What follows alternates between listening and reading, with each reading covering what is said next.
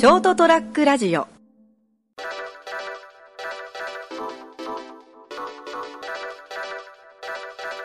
えっ、と、もう6月の11日です。もう梅雨に入ったかな。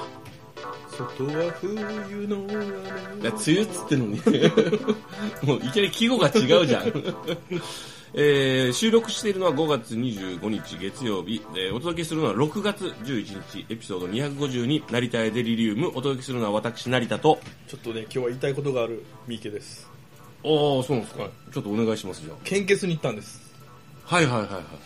呼ばれて初めてですね。生まれて初めて行った？のはい。へえあのこの僕の高貴な血をうん。下々の者に分け与えるのはどうかと思ったんで今まで献血は控えてたんですけどね。鬼仏寺様？どうしたんですか？神戸を垂れてつくばいはい。いやあのゴールデンウィーク前にですねちょっとあの、ネットニュースで、まあ、コロナウイルスの影響で献血に行く人が減ってちょっと血が足りない的なニュースが流れましたね。はいはい。まああの今までですね世の中に対して散々こうあの迷惑をかけてきたんでですねそうなんですか？血ぐらいは分けた方がいいのかなと思ってですね、まあ役に立てることはないかなと思ってね、ゴールデンウィーク明けに初めて献血に行ったんですよ、はいはいはいまあ、あの快適な献血ルームでいろんな質問を。献血ルームに行ったんですね。はい。はい、初めてだったんでやっぱちゃんとしたところに行くのがいいのかなとちゃんとしたとこってなんか風俗に行くみたいに言うんじゃねえよ。いやあの献血バスとか、まあありますけどまあああいうとこじゃよりももうちゃんと日程が合わなかったのとと、まあ、ちゃんと一回いわゆる献血ルームってウェルカムなところがあるんだからそこ行ってみようやと、えーまあ、行ってみたんですよね、うんでいろいろ質問を受けてなんかこういい待遇の中飲み放題のジュースをガバガバガバガバ飲みながら。今日はどうしどういう理由でなんかちょっとあの献血前のインタビューを AV 風に撮りたく撮りたいよね。なんかごめん。ちょっとごめん。混ぜ返してごめん。でもあのその前に最初に献血採血されるんですよね。使えるかああはいはい。お前の血使えんのかって、でまあそれでまあ問題がなかったんで,、うんうん。で400ミリ取りますって言われたんで。400ミリ。なんか3パターンぐらいあるよ。成分献血と200と400 200と400ああるんですよ、はい、まあでなんかもう血が足りなかったのもあって。うん。お客さん400ぐらいいいっすかって。そうそう。もう400しかコースがなかったような感じで。あらなんかもうなんかそれ風俗行ったらコースが1本しかなかったみたいな。メニューないのっていう。もう誰も選べませんみたはいいな感じで、はいこのコースでこの子だけですって。はい、400はい、の採血が始まったん400ですよね。さんに相手してもらったんですね、別にあの注射とか全然怖くないタイプなんであ何の問題もなく。はい。で15分ぐらいだったんですよね。ああその採血が、ええ。はい、で10分過ぎぐらいからなんかちょっと違和感を感じ始めまして。なんかこういい、ま、魔界なんか異界に転生する的な。めまいといというかなんか世の中が、くるくる。えー俺と思わぬ方向に回ってる気がしだしたなと思ったら、うん。スーッと血の気が引いて。まあ、血を抜かれてるからね。意識が遠くなりかけたんですよ。おおあやばいと思って、うん。あちょっとやばいですって言って何がやばいのか説明しないまま、分かんないけどとにかくまずいって。そうそうそうそう。なんかちょっといつもいつもの俺じゃないって。なんかいわゆる貧血血圧がすごい下がってたんですよ。今発送の時測ってもらったら、へー。30ぐらい一気に血圧が下がってて。うん、まあ、慣れないことするからですよ、うん。お客さんって感じがね。そんな感じですね、うん。でこう体勢をちょっと変えられて、うん。頭の方に血が行くようにこう逆さずにまでいかないんだけど、はいはい。足を上げてこうちょっと違った感じのプレーになってきたそうわけね。そう体位を変える感じで。はい。はいはいで、まあ、無事乗り越えたんですけど、はい、まあ、その後あのちょっと危険だからということで30分ぐらいうん。大体10分ぐらいの休憩で帰っていいそうなんですけど、はい。30分ぐらい休憩させられて。一発抜いた後にちょっと休憩したわけね、そうそうそう。しかも水分いっぱい取ってねって言われて。なんか1リッターぐらいあの飲料水を合計飲まされてですね、はいはいはい。でその後先生のところにもう一回問診に行って、うん。血圧測ったら血圧が戻ってたんでまあ、大丈夫だろうと。はいはいで疲れてるって言うからあちょっと仕事立て込んでて疲れてます疲れてましたねって言ったらうん。そんな時に来ちゃいかんよって献血ってのはねって暇で暇で何もすることがない時に来るもんなんだよって言われてそんな時間こう10年ぐらいねえよって 笑われてしまってですね、うん。おかしなもんいいことしたきはずなのになんか気分が全然さっぱりしないなと思って。説教されだして俺こんなプレーだっけって女医さんだったらまだ納得いくけどなって。まあ最終的にはあの血液の成分検査とかしてくれてですね。ああそうですね。あの非常にはい。有意義な結果で次回は体調を整えて2回目にトライしたいと思うんですけど、ね、ああいいですね。献血ですね。に行ったという話ですね。そうですね。はいあの初心者は注意しないとうん血圧が下がることもありますよと、まあまあでも献血すごい好きでこう次いつになったらいけるか指折り数えてる人もいますからねなんか3ヶ月ぐらい経たないといけないそうなんで、うん次回の献血カードに次回のあれが書いてあったんですけど、はいまあ、真夏のくそ暑い時期なんでちょっとそこは避けたいな避けたいですね。はい。まあでも、あの、献血ルーム涼しいしね。でも何よりもほら、こう、ちょっと血、血を抜くっていうのは割といいらしいですね。なんか。なんかあの気分的にはこうなんか自分の血が入れ替わる入れ替わるわけじゃないですよね。新しく作られるだけだから、うん。まあなんとなくなんかいいかな。と何よりもあの血液検査をしてくれるっていうの話を聞いたんであはいはい。実を言うとそこがメインで言ったんですよね。血が足りないとかいう云々よりも。そうそう。血が足りない本気で血が足りないからという話を聞いて最初は言ったんですよ、はいはい。でもゴールデンウィーク明けだったんで、うん。あのついてくれた看護師さんですかねうん。があの今日はどういった理由でって言ってカクカクしかじかでって言ったらああそうなんですねありがとうございますでも結構あのゴールデンウィークで皆さんニュース見てこられて結構今余ってるんですよねって言われて 何？そこ言わなくてもいいんじゃないの？と思いながら 知らんふりしてやれよって。そうですね。あのーなんか5月の結構中旬ぐらいで、ある程度血が、なんかあの、もう足りたらしいですね。だからすば素晴らしいよね。みんなほら、あの困ってる人のためにできることとか、まあ、プラスほら、その、ちゃんと言い訳を用意してくれるじゃないですか。ええそういう、あの、検査検査も含めてね。だからまああのネットニュースで流れてるだけで、うんまあ、その70%ぐらいしか前年の、まあ、前年というか目標に対して集まってなかったそうなんですよね、うん。まあ、その何万リットルに対する70%なのかよく分かりませんけれどうん。も、うん。どのぐらいその危機的状況だったかよく分からないんですけどね、えまあ、でもそれに対してすぐ反応する人がいて、えうん。まあ、人が集まって血が足りたということだったんでですね、そうですね。まあ、僕らもこれから年を取るにつれてお世話になる可能性が高いんでですね、はい。輸血に。僕なんかあの献血ですね。過去なんか何4回ぐらいしたことあるんですよ、でなんか何回目かの時にその血を取った後の手このこの取った後がすっごい腫れたんですよ。それでちょっとなんかねトラウマというかなんか嫌になって、な何が悪かったかわからないですけど、もう本当わかんないんですけどね。それでちょっと怖くなってですね。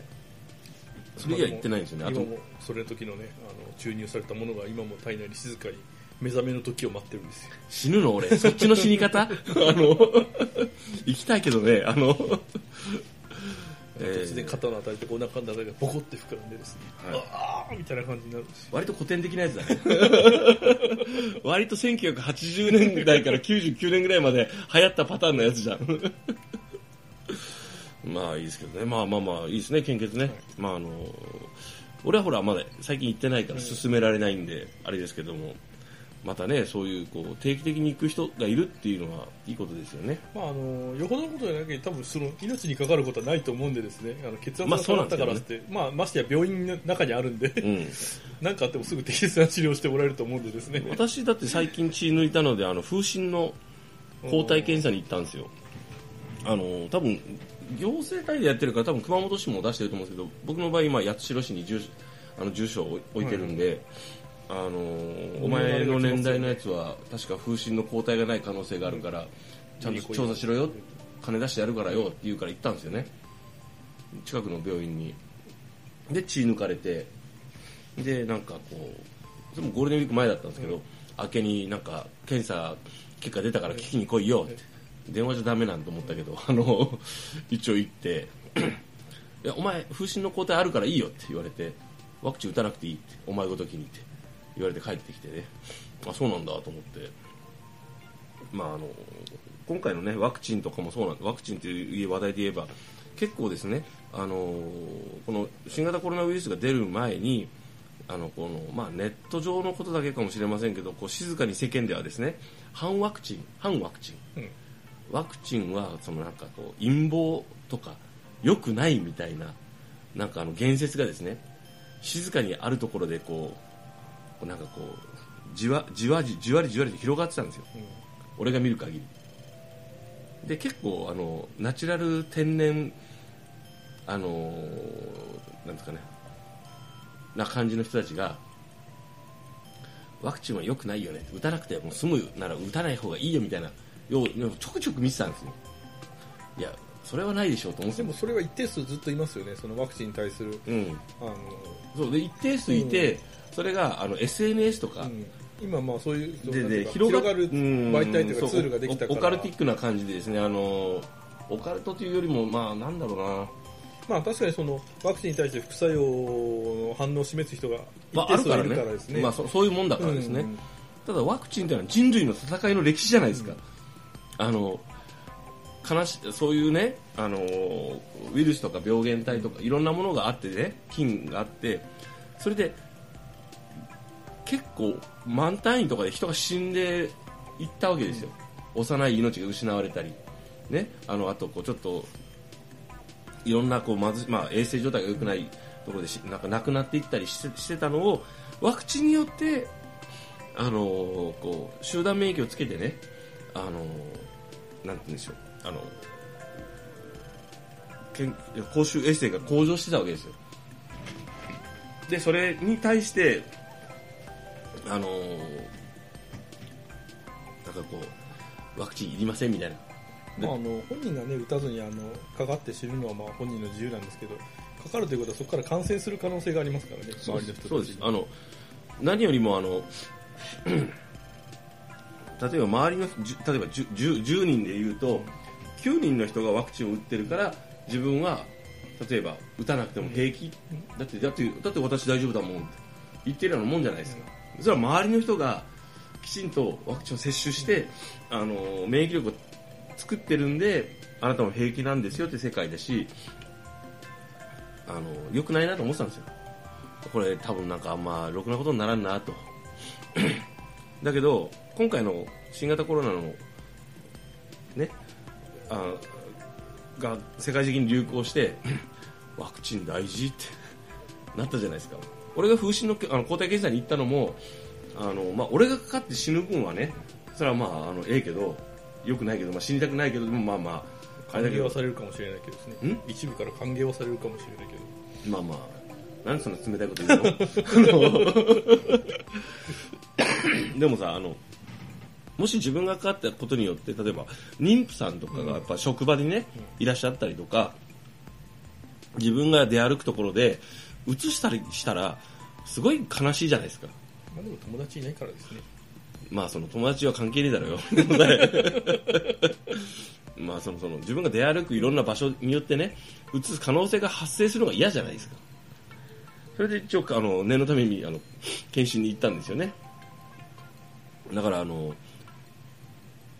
人類のあのこう知恵と努力のね、たゆまぬこう科学と公衆衛生のあのけ結晶なんですからそのワクチンというのは。ちゃんと受けて？マジで。あの、あの、別にこう、なんだ、なんですかね。あの、いろんなことがあるかもしれんけど、ちゃんと調べて、あの、大切だっていうのを、っていう話をね、ちょっとしたいなと思って、ちょうど献血とかもね、あの、献血もそうですよね。あの、いざという時にもしかしたら自分も助けられるかもしれないじゃないですか。その制度があって献血とか。でそのシステムっていうのはいろいろあって今あるわけじゃないですか。でその制度によってあのたくさんの人が助けられて社会的が社会社会公共が支えられてるわけですよね。って言いながら俺言ってないんだけど随分。でまあケンちゃんもよく考えたらなんかいいいろちょっとなんかや偉いみたいな感じで言ってたけど初めて言ったわけですよね。まあ、初めて言っただけでも偉いと思いますけど確かに素晴らしいと思うんですけど。だからあの公公務員の数も含めてあの公共のものってあの何こう利益がどうこうとかあの無駄とかじゃなくてあのそういうものがないと図書館とかもそうですよね。公共のだから公教育とかもそうですよ。僕はそんなに難しいことは分からないしあの正式にこう、ね、それを説明したりはできないけどそういったものがすごく大事っていうそういったものがあるからなんとなく生きていけ生きていけ生きていくことができてるっていう程度にはあの思ってるのであのなんかこうちょっと極端にねあのコストカットみたいなことをね言ったりする人はあのなんかすごいあのいいこと言ってるって思う時があるかもしれんけどそあのその人は何の責任も取らないしあのどっちかというと殺される側だぞお前っていうのをね 俺ね意識してあの優しい目で見守ろ。う、あのそんなに能力があって仕事ができるわけでもないっていう人が例えばいらっしゃるとしてね。でもまあそういった人でもなんかなんとなく平和に毎日生きていけるぐらいがいい世の中だと思うよ。俺はと思ってあの自分のために言ってんだけどね。いやマジで。うん。というようなね、えーぼやっとしたお話でしたけど、えーお届けしましたのは、えーなえー成田屋デリルの私成田と献血に初めて行った池でございます。昔は血を売ってたらしいですね。あ売血ですね、ですね。はい、ありますね。あの、つげ、つげただおさんっていうですね、はいつげよしはるさんのお父さんが漫画家なんですけど、はいこの話しだすと長いんでやめるわ。おやすみなさい。